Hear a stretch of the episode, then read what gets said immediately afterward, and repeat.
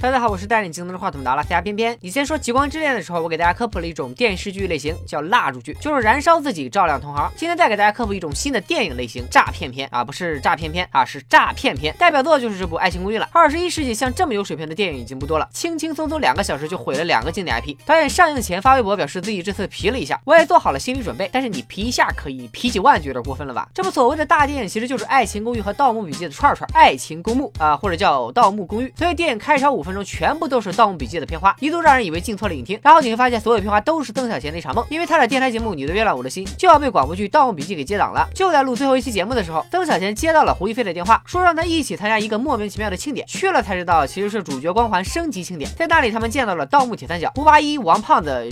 吴邪、王胖子、张起灵，因为挖坟太辛苦，三个人的主角光环即将耗尽，这次庆典就给他们颁发了新的主角光环，然后就被曾小贤给偷了。爱情公寓的六个人带上了主角光环，来到了盗墓笔记的世界。好了，接下来的剧情就跟爱情公寓没有半毛钱关系了。这里提一嘴啊，导演真的很聪明，既然大家都说他广告太多，那就把盗墓笔记世界全他喵的装上大型广告牌，这样就能名正言顺、光明正大、臭不要脸的打广告了。咱们接着说剧情，吴邪的二大爷最近弄了个盗墓装备公司，想让吴邪给自己打广告。其实二大爷的真实目的是想知道云顶天宫青铜门的秘密啊。如果这些看不懂，说明你并。不是《盗墓笔记》的粉丝，反正导演和编剧也没指望你们能看懂。吴邪只有尽快找到召唤护灵之魂的方法，才能阻止二大爷。但由于没了主角光环，吴邪就被二大爷洗脑后抓走了。另一边的张起灵为了救好基友，找到公寓六人组，准备杀他们，拿回主角光环。在胡一菲高跟鞋和平底鞋随意切换的攻势下，双方达成协议，一起去救吴邪，顺便找到护灵之魂。公寓六人组换上了 cosplay 的服装，在不知道有没有版权的情况下，分别扮成了古墓丽影里的劳拉、加勒比海盗里的杰克船长、饥饿游戏里的凯特尼斯、合金装备里的 Snake、自杀小队里的小丑女，以及夺宝奇兵里的印第安纳琼斯。所有人来到二大爷的发布会，准备救吴邪。曾小贤和吕子乔误进了一个球里，这个球不光是二大爷做的第一代人工智能装备，还是这部电影里的演技担当，以下就简称球球。二大爷宣布吴邪会驾驶第二代装备去踏平云顶天宫，为表决心，准备当场销毁球球。球球一听这还得了，奋起反抗，和第二代装备正面刚，救走了包括吴邪在内的所有人。剧情主线的当务之急是要先二大爷一步赶到青铜门，并找到唤醒护灵之魂的方法。结果在路上，曾小贤和王胖子就坐着球球，被迫和大家分开了。虽然在墓里被奇怪的生物袭击，但因祸得福找。到了护林凯，成功逃脱以后，突然响起了熟悉的 BGM。另一边的人也能听到这个 BGM 就算了，大家居然猝不及防的同时蹦起了迪。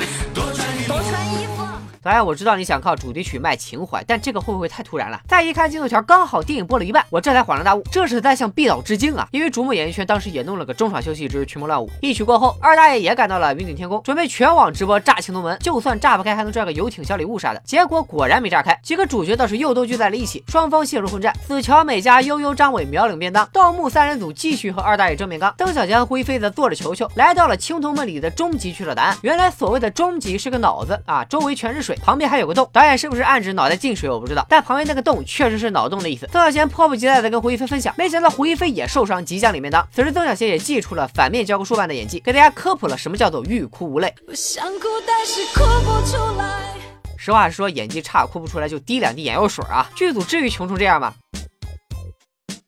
最后，曾小贤抱着胡一菲跳到了那个洞里，代表着他们填上了南派三叔的脑洞。就这样，所有爱情公寓的主角都变成了护灵之魂。六个人每人穿上了一部分护灵铠，cos 了一波复仇者联盟，成功干掉了反派。电影的最后，曾小贤醒了过来，原来这一切的剧情都只不过是大家做的同一个梦。你没有听错，国产恐怖片都不屑使用的套路，他们居然还在用。可以说，这个世界上本没有爱情公寓电影版，但是主创们看有钱可捞，便有了这部圈钱大作。因为之前能查到的备案信息是，这部电影的名字是《新次元冒险家》，所以网上有一种观点，本来这部电影跟爱情公寓没有半毛钱关系，只不过是请了几个爱情。公寓的主角加盟罢了，后来成片效果不好，害怕票房不接，于是补了开头和结尾，把演员名字改成了情景剧里的名字。新次元冒险家摇身一变就成了爱情公寓大电影。我个人认为这种说法是不成立的。看过电影的人都很清楚，这部电影从立项开始就是想拍一个电影版的爱情公寓，而且当时立项的时候应该是一六年。盗墓笔记因为网剧啊、电影啊热度很大，所以他们就想做一个关于盗墓的番外篇，蹭一波热点，这样就可以同时忽悠两大 IP 的粉丝贡献票房了。之所以备案叫新次元冒险家，偏偏猜测有两种可能：第一，可能和剧方那边的版权问题纠缠不清，所以避开爱爱情公寓”这四个字，免得项目胎死腹中。第二，有可能只是单纯为了保密。其实备案时片名和上映时的片名不一样，这个在业内是比较常见的。比如我不是药神之前备案的名字是印度药商，一出好戏之前备案的名字是狂想曲。估计《爱情公寓》片方也没想到，等一八年上映时，《盗墓笔记》热度已经下降，所以他们决定放弃盗米，主攻《爱情公寓》的粉丝。于是渲染的时候也主打《爱情公寓》，故意隐瞒盗墓的元素，反而最后被骂是挂羊头卖狗肉的诈骗片，可以说是聪明反被聪明误。这部电影确实不好看，但是现在豆瓣二点八的低分，更多的是观众表达自己对剧版抄袭问题以及电影版货不对版问题的愤怒。咋说呢？都是片方自己做的呗。补充一句，给杠精们啊，我可不是给《爱情公寓》洗白，只是实事求是的表达自己的看法。最后再来盘点一下电影里那些让大家似曾相识的元素吧，是不是抄袭？我说了不算，有专业的司法机构去鉴定。第一代装备球球的外形，酷似《星球大战》里没了脑袋的 BB-8。第二代装备很像逆战里的逆战机甲。登场时的 BGM 来自《环太平洋》，空手接白刃和最后的脑洞灵感应该是来源于《十万个冷笑话》。子乔和美嘉在墓里见到的猫头鹰，很像《犬夜叉》里的极乐鸟。最后主角们的团战可以说是超级英雄和网络游戏的混合体。今天就说到这里吧。假如《爱情公寓》欺骗了你，不要悲伤，不要心急，以后不看不就完了？